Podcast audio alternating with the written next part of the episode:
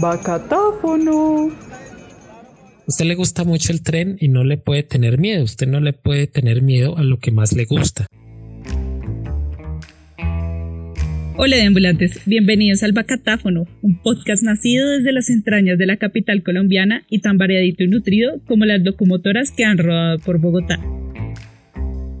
Mi nombre es Vanessa, la humana detrás del deambulante, y hoy, después de algunas semanas ausentes de este parlante digital, volvemos con un episodio que se descarrila de la vida de nuestros primeros cinco episodios.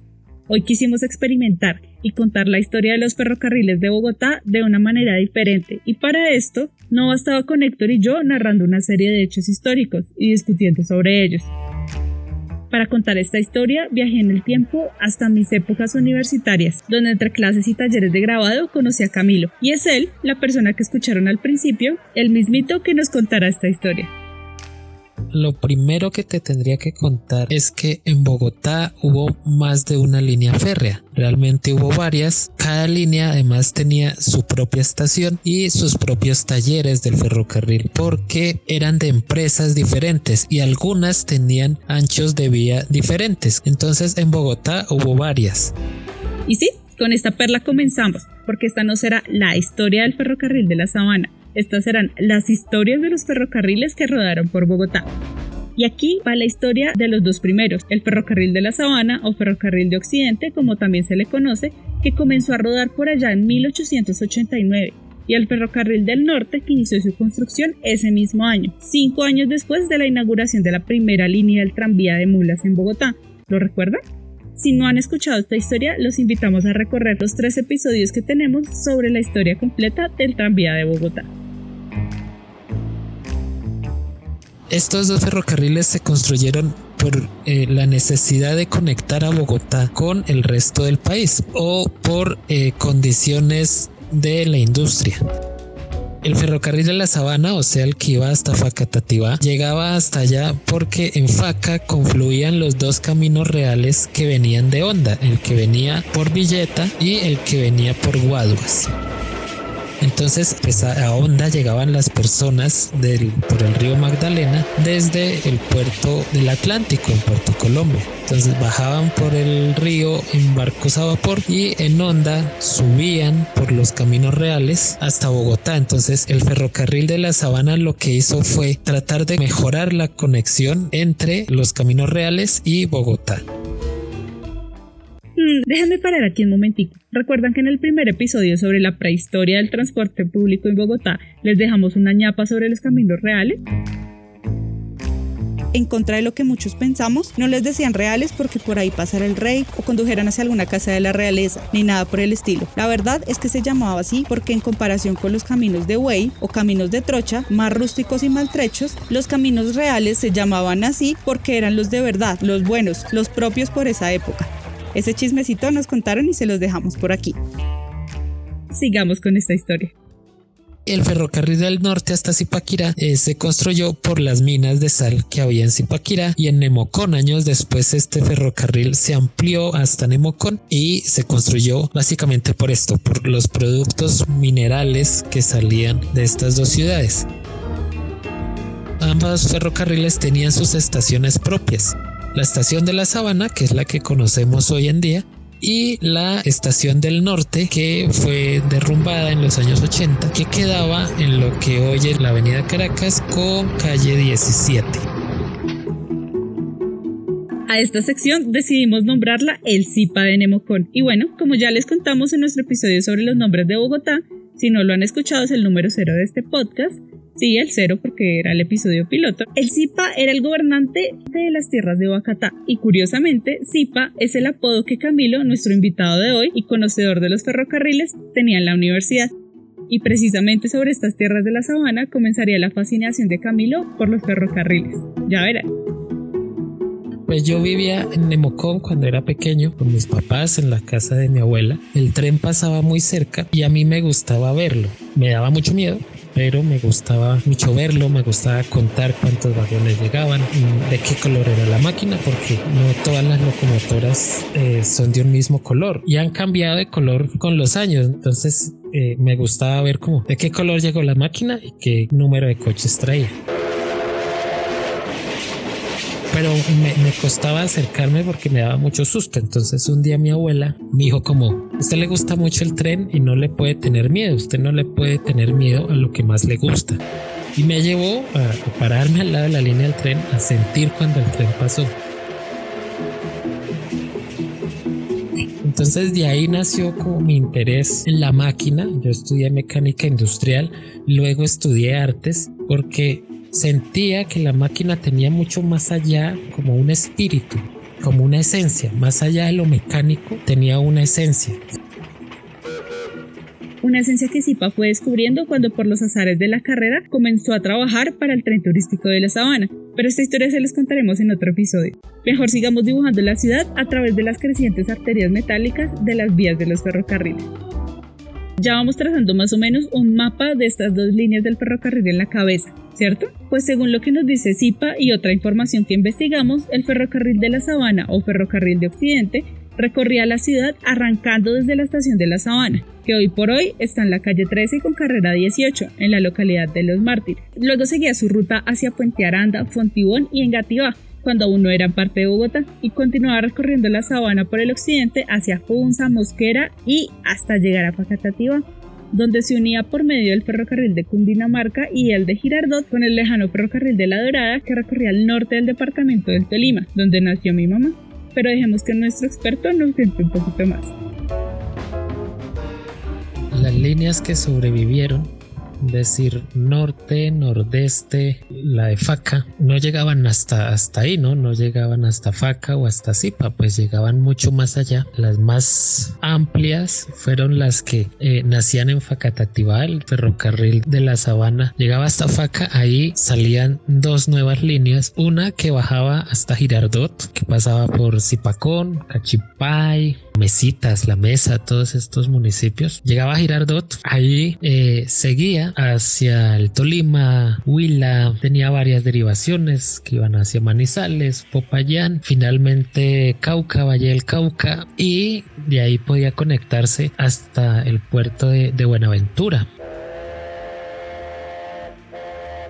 El otro ramal que nacía desde Facatativá era uno que va por Apulo, Sasaima y llegaba hasta La Dorada. En La Dorada ya se conectaba con el ferrocarril del Magdalena que llega hasta Santa Marta. Este ferrocarril funciona de Santa Marta a La Dorada. De La Dorada hacia Facatativá la línea realmente es muy compleja y hace algunos años, hace unos 20 años más o menos, dejó de, de funcionar como ves, pues eran como los mismos caminos reales que conectaban del río Magdalena a Bogotá. Siempre los ferrocarriles se pensaron con esa proyección, conectar, ya que habían llegado a estos municipios centrales cercanos a, Bogotá, conectar Bogotá con el Magdalena y de ahí Magdalena por río, por el río hacia Puerto en el Atlántico. Ferrocarril del Norte, que nacía en la avenida Caracas con calle 17, iba por lo que hoy es la avenida Caracas y la autopista norte hasta La Caro, donde se unía con el ferrocarril del Nordeste. Y seguía su camino por municipios de Cundinamarca como Cajicá, Zipaquirá, Lenguasaque, Simijaca y hasta llegar a Chiquinquirá en el departamento de Boyacá en 1926 y como último destino a Barbosa Santander nueve años después Zipa también nos contó más sobre este ferrocarril y su sueño de grandeza. Eh, con el ferrocarril del norte se pensaba algo similar, era conectar Bogotá con Bucaramanga. En Bucaramanga había ya una línea férrea que conectaba hacia el Magdalena, pero esta línea llegó con mucha dificultad hasta Barbosa en Santander, pero era una línea que económicamente no fue muy viable, en operaciones no duró muchos años, paulatinamente se fue cerrando, entonces se fue cerrando de Barbosa hasta Chiquinquirá, después se cerró Chiquinquirá Lenguasaque y esa línea duró activa hasta también hace unos 20 años moviendo carbón de Lenguasaque hasta Bogotá. Pero la empresa que la manejaba que era STF que fue una empresa que nació después de liquidar sus ferrocarriles nacionales tampoco tuvo mucho margen de ganancia y tuvo que cerrar y la vía pues finalmente se abandonó y quedó lo que se conoce del tren turístico de la sabana Bogotá Zipaquirá Nemocón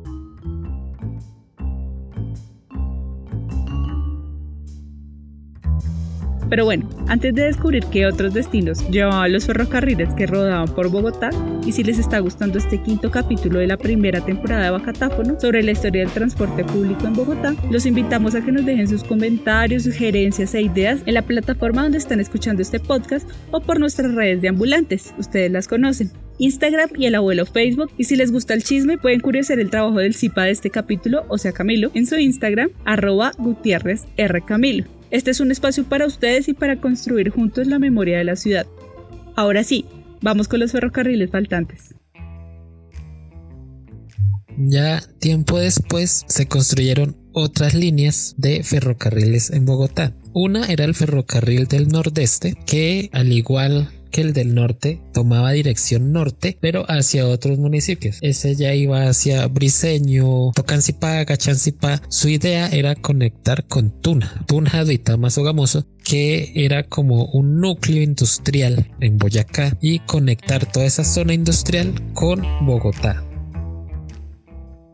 y la línea nordeste buscaba conectarse con el Magdalena ayudándose del cañón del Chicamocha. Entonces tomó este trazado Bogotá, Briseño, Tunja, Duitama, Sogamoso. En Sogamoso va hasta Paz del Río. Esa línea es, digamos, es privada, la maneja Acerías Paz del Río y es la única línea de tren eléctrico que existe en Colombia entre Paz del Río y Sogamoso. Bueno, Belencito realmente, que es un barrio de Sogamoso y pues trabaja para Acerías Paz del Río moviendo trabajadores y algunos habitantes de los municipios de la zona.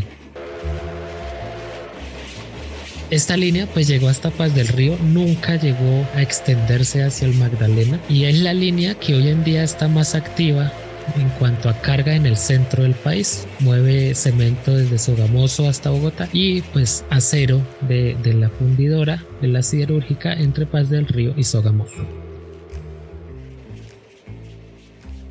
Esperen, lo sé. Quizás estén pensando, ¿Paz del Río? ¿Eso dónde es?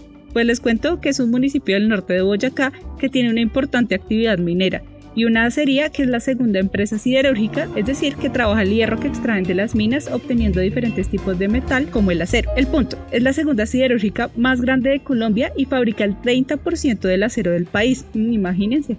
Y sí, esto es importante porque como nos cuenta Camilo, esta línea del ferrocarril aún funciona con fines industriales, mucho de esto por este punto estratégico para la industria del acero. Y ya que estamos comerciales y antes de seguir con los últimos ferrocarriles, les dejamos una invitación de ambulante para que se unan en este proyecto que construimos todos. Como quizás nos has leído y escuchado hablar, nuestra siguiente colección es sobre las tiendas y tenderos de barrio. Por esto queremos invitarlos a postular su tienda favorita, la de su vez y la de su tía, para que sean parte de la segunda temporada de este podcast, en la que narraremos esos saberes, memorias y anécdotas que los tenderos de nuestros barrios tienen para contar. Estamos buscando zapateros, sastres, tenderos de lichigos, carnicerías, ferreterías y cigarrerías para que contemos la historia de nuestros tenderos por toda la ciudad. Si quieres postular a tu tendero favorito, está atento a esta próxima semana, que tendremos abierta la convocatoria para encontrar a esas personas especiales que van a contar las historias que escucharemos en esta segunda temporada. Los invitamos a construir esta historia entre todos y mientras tanto a seguir escuchando esta historia sobre rieles. Otro ferrocarril muy importante era el ferrocarril del sur. Nacía en una estación que quedaba al lado de la estación de la Sabana. Cuando uno va por la carrera 30 hacia el sur, en el cruce que hay del ferrocarril en la calle 19, uno ve que hay dos líneas del ferrocarril. Una que es por donde pasa el tren de la Sabana y otra que está abandonada que era la línea del ferrocarril del sur. Nacía al lado de la Sabana, bajaba por esa misma línea y en Puente Aranda tomaba una curva y se iba hacia el sur. Este ferrocarril pasó por Soacha, por Bosa, en la estación de Transmilenio de Bosa, al frente hay una casa que es la estación del ferrocarril de Bosa y giraba hacia el Salto del Tequendama, era una línea con un propósito turístico. En la época ir al Salto del Tequendama era como el plan más play de la aristocracia bogotana. Entonces el ferrocarril se construyó para este tren turístico hacia el Salto. Luego se construyó otra línea que iba hacia lo que hoy es Cibate y por ello es que en Cibate hay un túnel famoso pasando el pueblo. Era un túnel del ferrocarril. La idea era conectar con Fusagasugá, pero esto nunca, nunca se dio.